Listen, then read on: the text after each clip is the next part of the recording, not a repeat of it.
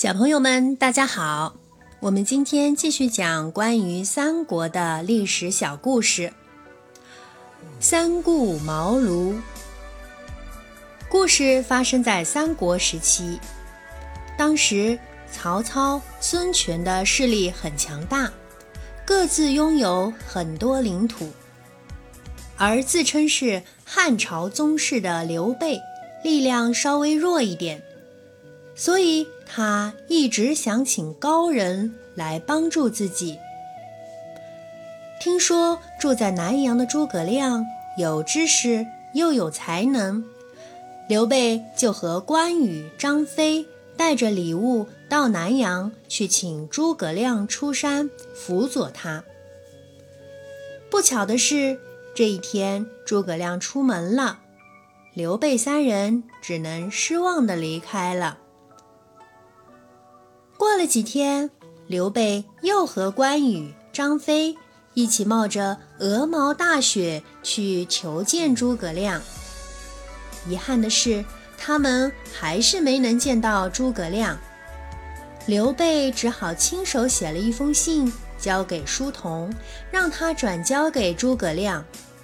他在信中表达了对诸葛亮的尊敬和敬佩之情。并且邀请他出来辅佐自己，统一天下，让百姓过上安定的日子。过了一段时间，刘备准备再去请诸葛亮，这次连关羽也对诸葛亮不满了。他对刘备说。诸葛亮也许并不是真的很有才华，说不定只是名声大而已。连着去两次都没见到人影，我看这次也不用去了。张飞也生气地说：“不如让我去请那个诸葛亮。如果这次他还不出来，我用绳子把他捆起来，绑来见哥哥们。”刘备见张飞这么鲁莽。把他狠狠地骂了一顿，然后又带着他和关羽第三次来到了诸葛亮的茅庐前。他们到时正好是正午，诸葛亮正在屋里睡午觉，刘备不敢惊动他，恭敬地站在一边等着他睡醒。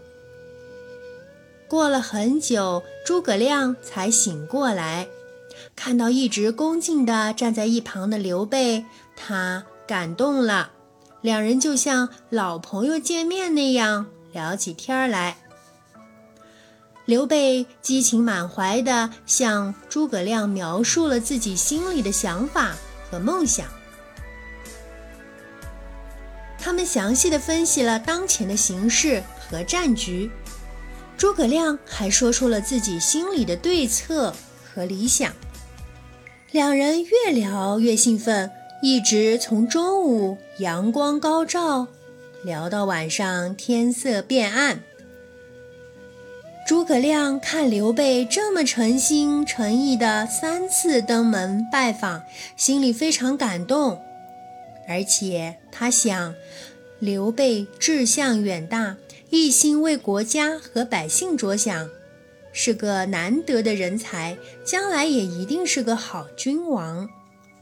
于是呢，诸葛亮就答应了刘备的请求，决定出山，全力帮助刘备壮大力量。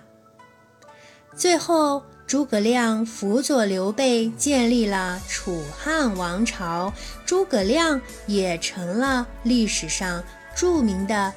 军事家。好啦，小朋友们，这就是三国的小故事——三顾茅庐。我是甜甜妈妈，我们明天再见。